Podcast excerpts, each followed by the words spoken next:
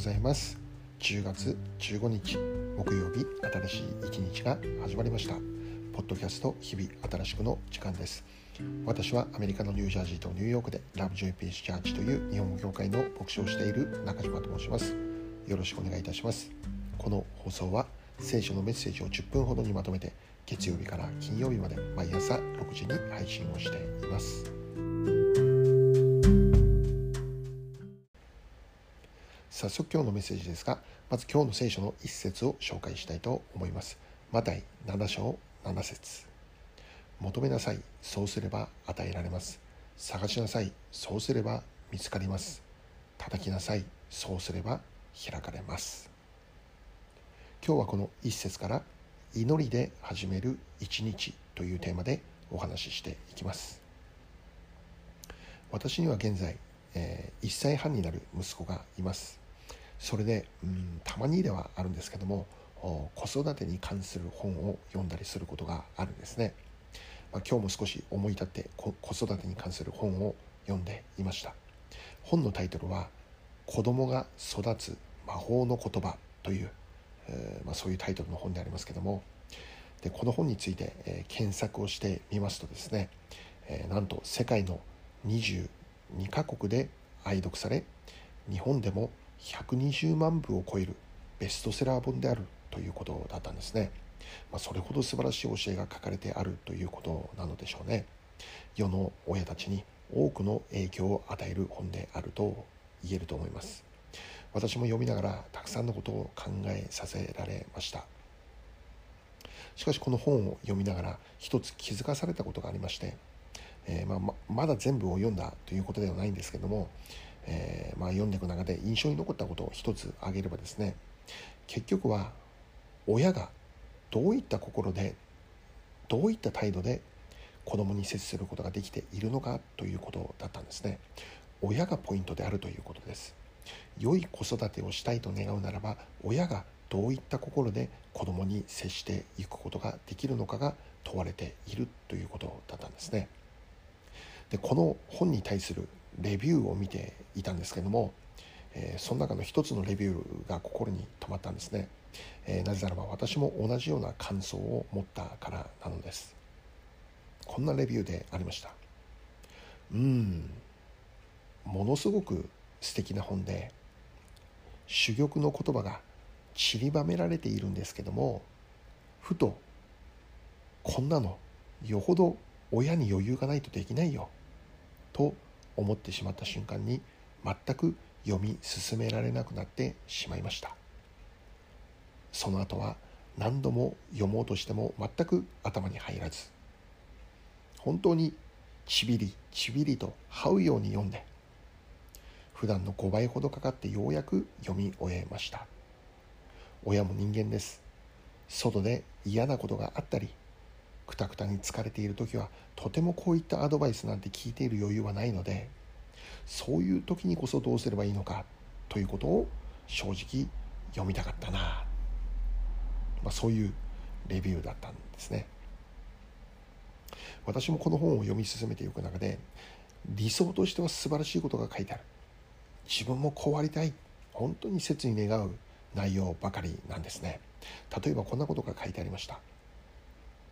6歳の娘がある時に花瓶に花を生けようとして花瓶に手を伸ばしたんですけども間違ってその花瓶を倒してしまいました。花はもうその場所に散らばりまた辺りは水浸し。娘にも水がかかりもうただただ、えー、泣いているという状況だったんですね。花瓶が倒れた音を聞いたお母さんは飛んでやってきました。そして状況を見てカッとなり娘を怒鳴りつけてしまいました。何やってるの？あなたは本当に不器用なんだから。私たちは突然カッとなってこのように怒鳴りつけてしまうことがありますよね。それが子供のためにならないと分かっていても疲れていたり心が重たい時なんかはついつい怒鳴りつけてしまうことがあります。しかしそんな時は怒りを抑えて意識的にコントロールをしなければなりません。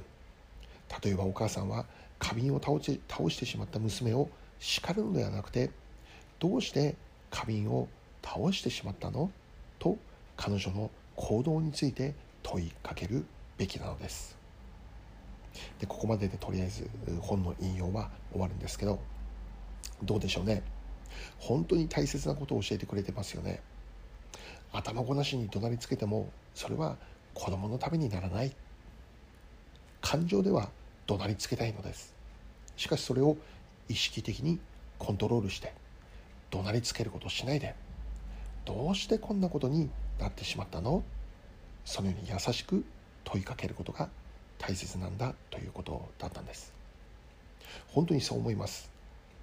私も息子が何か間違いや失敗をしてしまった時に冷静になって優しく問いかけてあげる親でありたい。そう願うんですね。状況だけを見て頭ごなしに怒ってしまう。そんな親にはなりたくないって思います。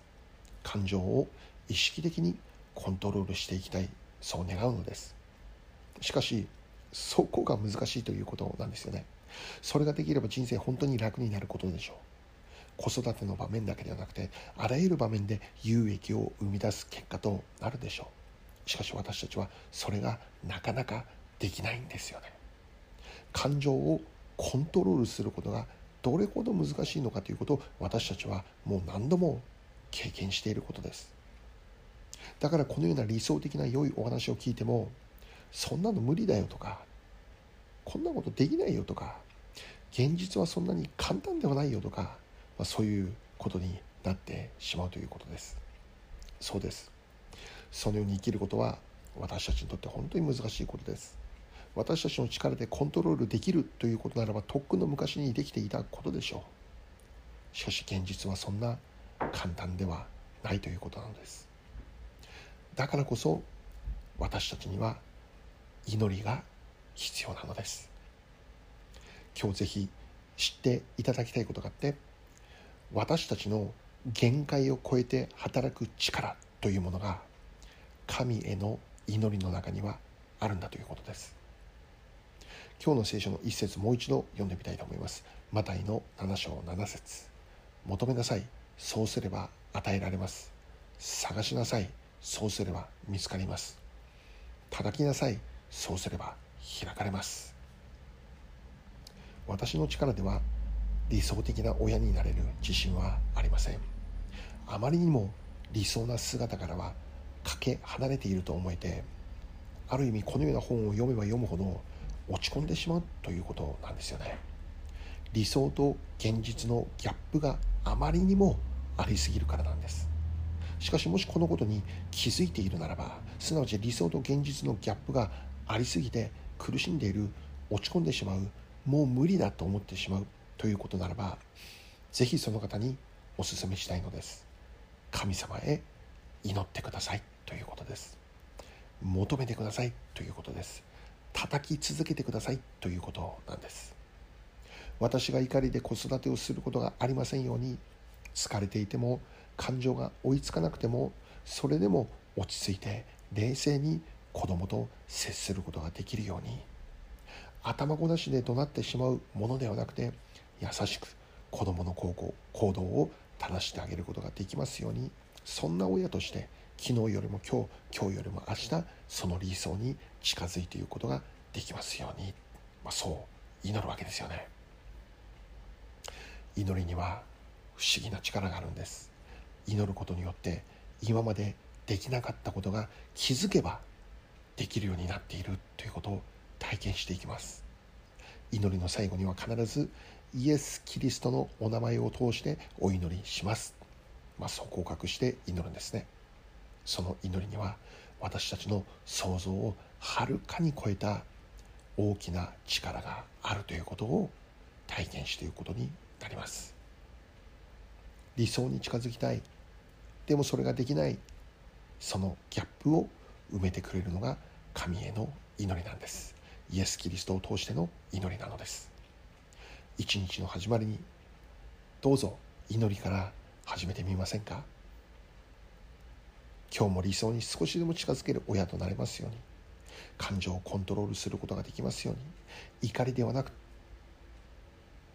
そう祈って始めてまいりましょう。最後に一言お祈りいたします。愛する天の父なる神様一日の始まりに祈りを持って始めることができますように。イエス・キリストの尊きお名前を通しお祈りいたします。アーメン。